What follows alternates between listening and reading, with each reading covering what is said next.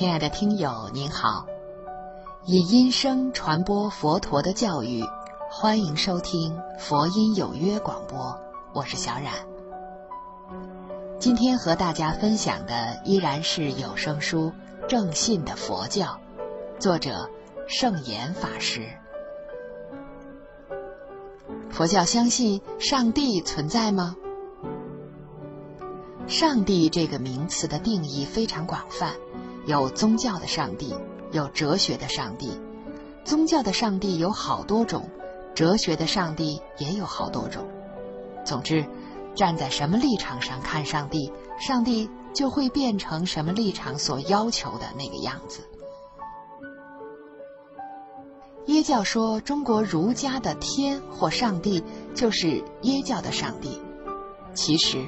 中国儒家的上帝是泛神哲学的上帝，是只受人爱而不要求他来爱人的上帝，也就是不可知论者的上帝。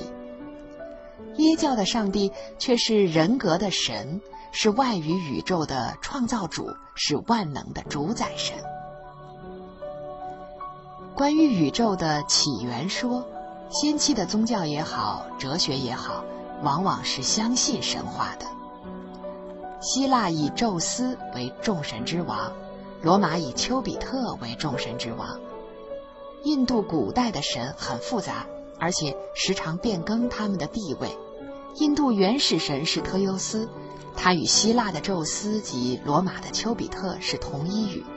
但在吠陀神界最有力的却是婆罗纳斯法神，空界的大神。是因陀罗雷神，地界的大神是阿奇尼火神，地狱神是耶魔王，但他在天上。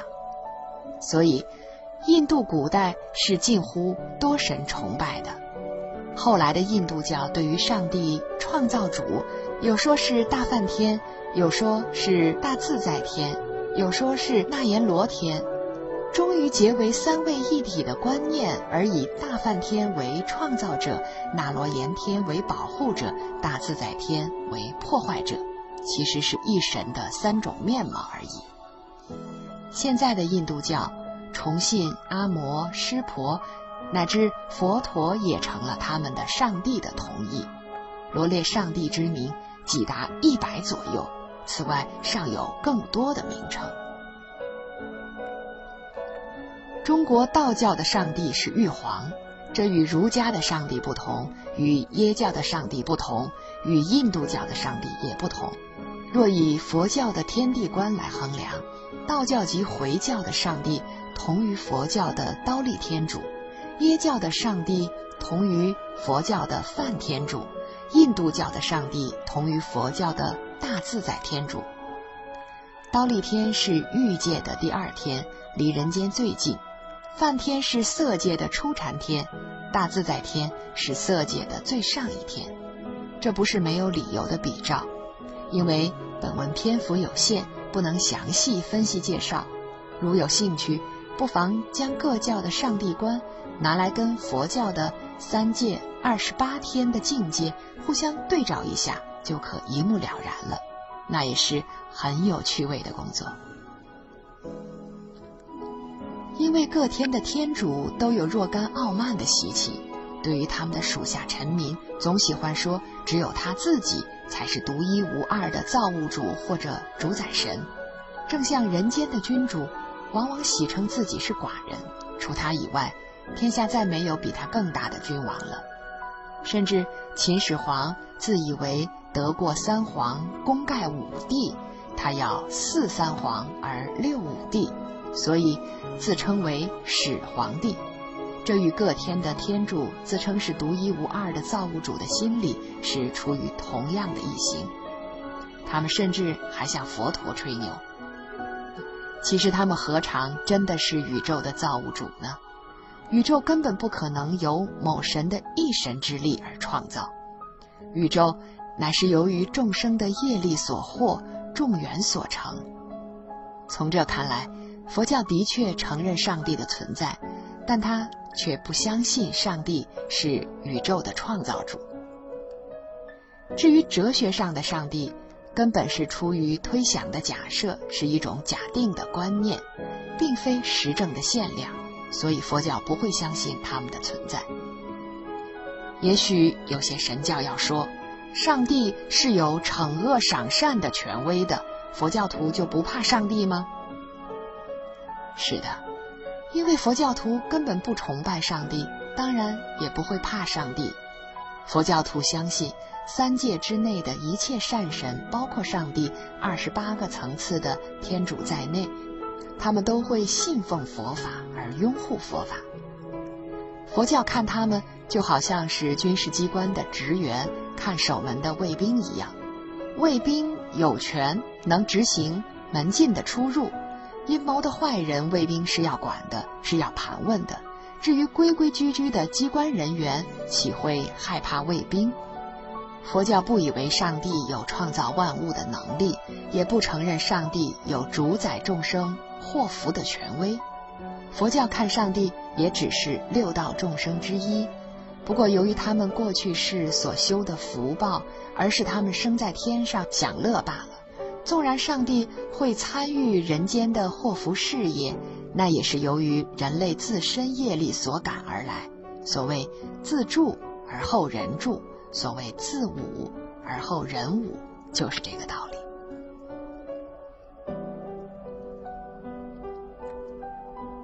佛教对于中国的贡献是什么？一些思想偏狭的儒家学者，直到今天尚在闭起两眼、声嘶力竭的大骂佛教。其实，到了今天的中国文化之中，除了最近进口的舶来品之外，几乎也很少不曾掺入了佛教色彩。在文学方面，由于佛典的翻译刺激了中国文学的革命，从诗文的意境到文体的演变，在魏晋南北朝的时代就已有了新的气象。六朝时代，由于范文的拼音。华严字母的翻译起悟了中国文学的反切，由反切产生四声，由四声而把五言与七言诗改进为律绝。中国人向来作文都主张多读多看，所谓“读破万卷书，下笔如有神”，熟读唐诗三百首，不会作诗也会吟。因为中国是没有文法可言的国家。但在唐朝时代，却由印度佛典的大量翻译，也将印度的文法输入了中国。比如八转声，即是名词、代名词、动词、助词等；又如佛典中的六离合式，就是梵文文法的一种。现代人多以马氏文通是中国文法学的鼻祖，其实唐朝时代，中国就已有了文法学。只是未能普遍为民间运用而已。再如《文心雕龙》，是中国文学史上文体及做法的不朽名著，但它的作者刘勰法名惠帝，却是在佛教寺院里成长，晚年也出了家。他的作品颇受佛教文学的暗示及鼓励。到了唐代以后的文体，多能近于写实而顺畅，乃是受了佛教文学的感染。经隋唐而至宋代，谈词小说或平话的出现，那是受了佛教所用变文的影响。近乎语体的唐宋诗，如白乐天及苏东坡等的诗，是因禅宗的宋古。以及寒山拾得所作深入浅出的新诗而来，乃至梁启超先生要说中国古诗中的第一长诗《孔雀东南飞》是受马明大师所作《佛所行赞》的影响。唐代禅宗朱大师创用白话的语录体说明佛法的要义，因此而有宋明理学家的语录出现。完全是学的禅宗的笔法。明清的小说是由平话及逆平话而来，小说中有诗为证的风格，散文之后以韵文作结的形式，以及谈词里的说白与唱文夹杂并用，明明白白是受佛经中长行与寄颂并用的暗示。由于佛典的翻译，也为中国增加了三万五千多个新语。在艺术方面，魏晋的佛教建筑一直影响着中国的建筑形态。佛教的建筑虽不如晋式西洋的实用，但却由于佛经中叙述天宫及佛国净土的施设，力求艺术化，建筑物的布置点缀庄严雄伟，都是原始印度佛教的特色。又如佛教输入的佛塔建筑，也为中国的建筑史带进了一步，开拓了新的里程。在佛教传入中国以后，也给中国带来了塑像的艺术。在此以前的中国尚没有塑像的技艺。唐朝的佛教塑像美丽尽致，曾集一时之盛。数十年前，有日本人曾在苏州某寺发现了唐人的壁塑，后得蔡元培申请政府保存。洛阳的龙门、大同的云冈，那些伟大的佛像雕刻、浩大的工程、精湛的技巧，均有飘飘欲仙、栩栩如生之势。那不单是中国的艺术宝库，也是世界性的艺术伟构。在绘画方面，如敦煌莫高窟的壁画也享誉世界，正如莫大元先生所说：“云冈石室与敦煌石室、龙门石室，不啻中国北方之三大佛教美术陈列馆。”又说后汉以降，佛教输入中国之美术，遂由贵族美术一变而成为宗教美术；建筑则从宫殿楼台而变为寺院塔婆。绘画雕塑则从君臣肖像而变为佛菩萨像，工艺则从器皿服饰而变为宗教之佛物法器。此种美术形态之延续，自后汉一气于今，在中国的文化史上实占有极重要之地位。由于佛教的许多碑碣的保存，也为中国的书法储蓄了无价的财富。许多名家的字迹多由佛教的流传而得遍及民间。虞山梵呗是受了佛教梵音而来的中国音乐。从敦煌石室的发现知道，在冯道的印刷术之前，佛教于隋唐时代就已有了通俗宣传的板刻印刷品。在科学方面。佛教入汉以前的中国，虽已有了邓析、惠施、墨子及荀子等类似论理学的提出，中国只有完整的论理学，却自佛教输入以后的阴明学开始。中国自唐朝至明朝，皆是用的一行禅师所定的历法，那是根据印度的天文学而来。在哲学、宗教方面。佛教初入中国时，道教的排斥很大，但到了魏晋时代，讲佛学的引用了老庄，讲老庄的也引用了佛经。从此以后，道教典籍的日益完备，在许多方面都是取材于佛教，比如地狱及阎罗的观念，道教便欣然地接受了，也运用了。在佛教未来之前，中国没有阎罗的印象。到了宋时的全真教，根本就是佛化的道教。由于禅宗的启发，宋元明的儒家根本就是禅化的儒教。虽由于偏执他们的门户之见而反来抨击佛教，他们却是坐在禅床上骂禅。禅宗仅是佛教的一支，宋明的理学家。却连对于禅宗的法门也只浅尝半口而不敢深入，唯恐在深入之后会迷失了他们自己的立场。朱熹看的佛典较多，朱熹就有这样的体验。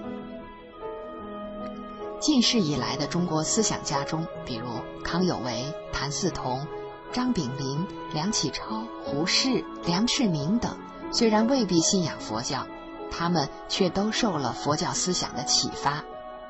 西元一九六四年六月至八月，在夏威夷召开的第四届东西方哲学家会议中，中国的方东美也强调大乘佛教的精神以及佛教所要建立的宗教世界。史家钱穆对佛教有极高的敬意，哲学家唐义军自称受到《圆觉经》等的启发很多。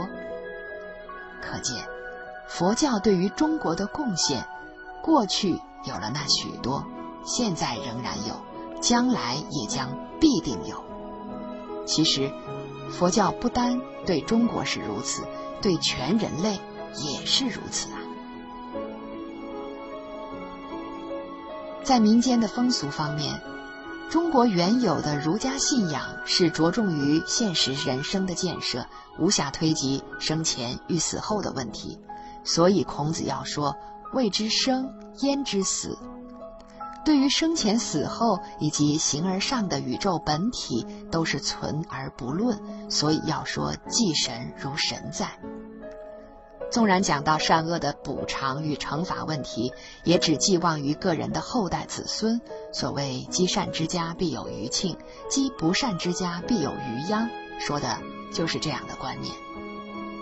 其实从现实的史实上看，寄望于子孙的果报是不可靠的。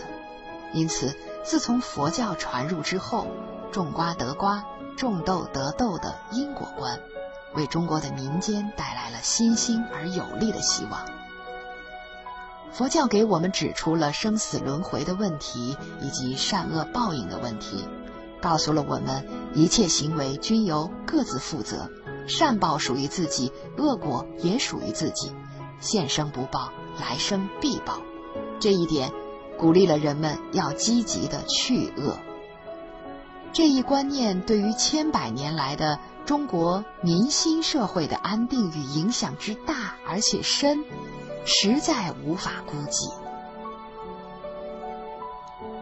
佛教的真理是什么？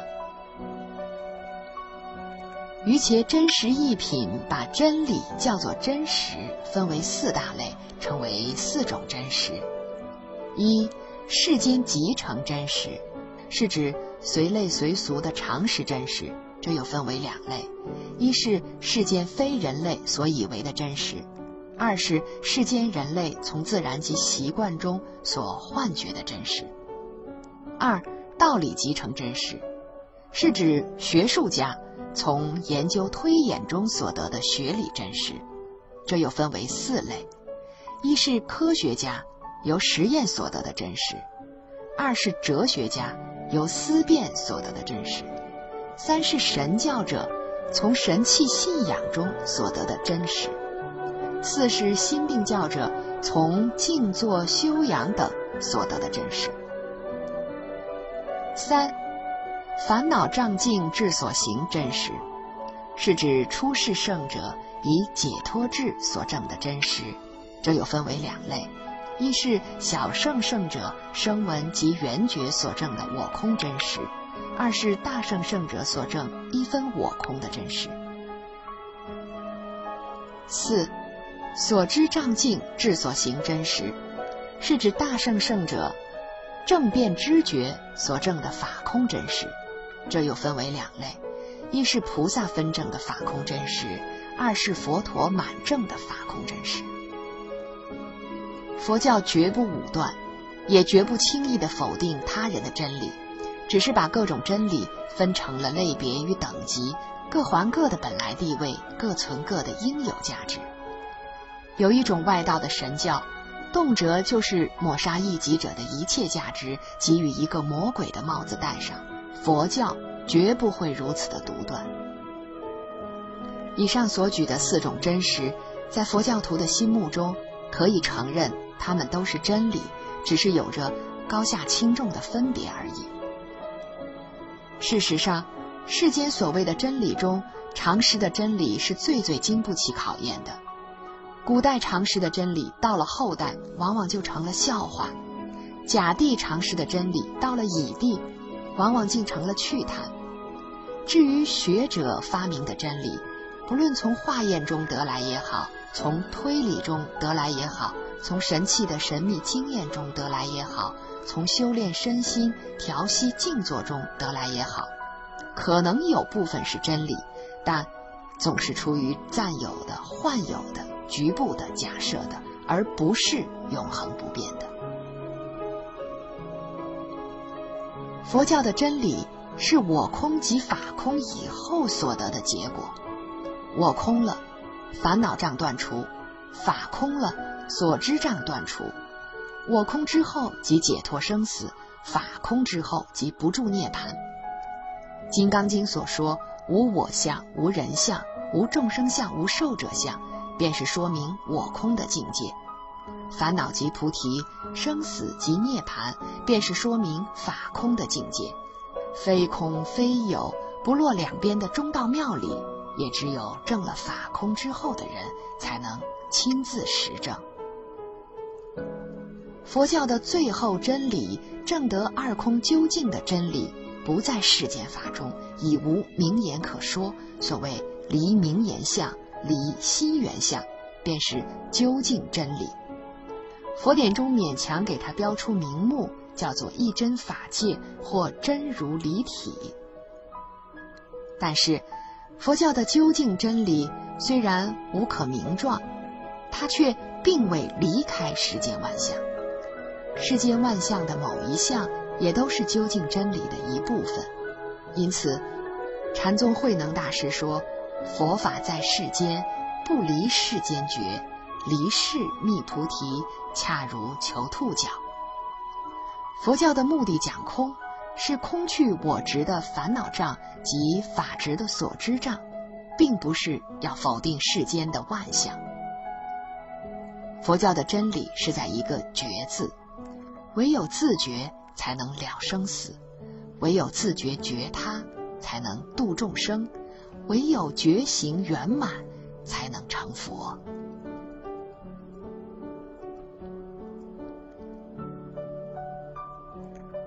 和尚、尼姑、居士是什么？对于和尚、尼姑、居士这三种名词的本意，能够清楚的人恐怕不会太多。虽然这已是非常通俗的名词。和尚一词在中国人的观念中，正像出家人的身份一样，上供君王并坐，下与乞丐同行，它既是尊贵的，也是卑贱的。大丛林的一寺之主称为方丈和尚，该是多么的尊严！相鱼唯恐生而不育，也给取名叫做和尚，把和尚一词看作阿猫阿狗同例，该是何等的下贱！和尚是什么意思呢？一般人的解释是和中最上，或者是以和为上，因为佛教的出家人要过六合境的僧团生活。那就是戒和同修，见和同解，利和同均，身和同住，口和无争，意和同悦，这又称为六和合。所以他们的解释似乎也有理由。但是当我们追根寻源，找出了和尚的出发点时，上面这一解释就要不攻自破了。和尚一词。纯由于西域语言的音转而来，在印度通称世俗间的博士为巫邪，到了于田国则称和舍或和舍，到了中国则译成了和尚。所以在印度的外道也有和尚及和尚尼的，可见和尚一词并非佛教的专有名词，但在佛教却有它的根据。佛教的律藏。称剃度师及传戒师为巫婆陀耶，和舍一词就是根据这个而来。和尚一词更是汉文的恶物，最早见于汉文中的可能是石勒崇信佛图澄而号佛图澄为大和尚，但在律中往往不用和尚而用和尚，以别于流俗的恶物。因为按照巫婆陀耶的原意，当一为亲教师，也唯有受了比丘戒十年以上，并且熟知比丘及比丘尼的两部大律之后，才有资格为人剃度、为人受戒，而被称为巫婆陀耶。这既不同于印度俗称博士的巫邪，更不同于中国误传的和尚。老僧是老和尚，小沙弥是小和尚，乃至阿猫阿狗，唯恐长不大，也取名叫和尚。在佛教的律制中，初出家的叫沙弥，意思是勤加策立，息恶行慈。生年满二十岁，受了比丘戒，称为比丘，意思是起事，上起佛法，下起饮食。中国人误传为得比孔丘，故称比丘，那也是笑话。受了比丘戒的五年之内，不得做出家同道之师；五年之后，若已通晓律戒，时可以所学的特长作师，称为鬼范师。梵语叫做阿舍离耶，受人医治，教人习诵。到了十年之后，可做亲教师；到了二十年之后，称为上座；到了五十年以上，称为齐宿长老。可见中国对“和尚”一词的运用，实在是不伦不类、不合佛制的。尼姑一词也是中国人的俗称，并不合乎佛制的要求。所谓尼姑，是指佛教的出家女性。本来印度以尼音代表女性有尊贵的意思，不限佛教的出家女性所专用。佛教的出家女性，小的称沙弥尼，大的称比丘尼，意思是女沙弥及女比丘。到了中国，每以未嫁的处女称为姑。不将佛教的沙弥尼及比丘尼称为尼姑，并没有侮辱的意思，所以在《传灯录》中，佛门大德尚以师姑称尼姑。但到明朝陶宗仪的《辍耕录》中，以尼姑列为三姑六婆之一，那就有轻贱的意思了。因此，晚近以来，尼众姐妹们很不愿意人家当面称她们为尼姑。根据梵文“尼”即女音，加上“姑”字，即成女姑。以文训义根本不通。女有别于男，既有女姑，难道尚有男姑不成？如果一定要称为姑，那该有个比例。女道士称为道姑，打卦女称为卦姑，女比丘当称为佛姑。同时，耶教的女修士。中国人也该称他们为耶姑，否则就有厚此薄彼之嫌了。居士一词也非佛教的专有，在中国的《礼记》中就已有了“居士锦带”一词，那是指的为道为义的处事，含有隐士的意思。在印度，居士也不是出于佛教所创，梵语称居士为迦罗月。不论信不信佛教，凡是居家之士便可称为居士。佛教对在家信徒尊称为居士的由来，大概是出源于《维摩诘经》。维摩诘共有四个尊称：方便品称为长者，文殊问疾品称为上人及大士，菩萨品等则称为居士。因据罗什、智者、玄奘等大师的解释，维摩诘是东方阿处毗佛国的一生补处菩萨，视现在家相化度众生，所以用居士一词称在家的佛教徒，也含有尊为大菩萨的意味在内了。可见，一个名副其实的居士，便该是一位大圣的菩萨，绝不是带有灰色气氛的。处士或隐士，然在《长阿含经》中，唯将四大阶级的第三阶级匪舍种称为居士，并将轮王的主藏大臣称为居士宝。那么，居士者相当于商人、经理或者实业家了。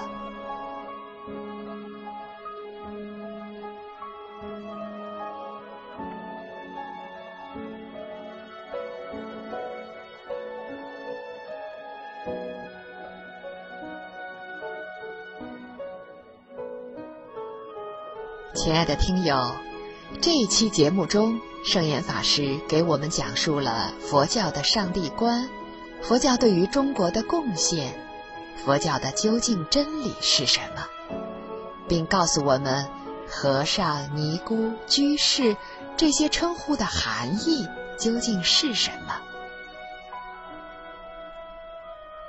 下一期圣严法师会给我们简明扼要的阐述禅师、法师、律师、罗汉、菩萨、佛陀其含义究竟是什么。欢迎您随时收听，亲爱的听友，今天佛音有约正信的佛教就播送到这里，我是小冉，我们下期再会。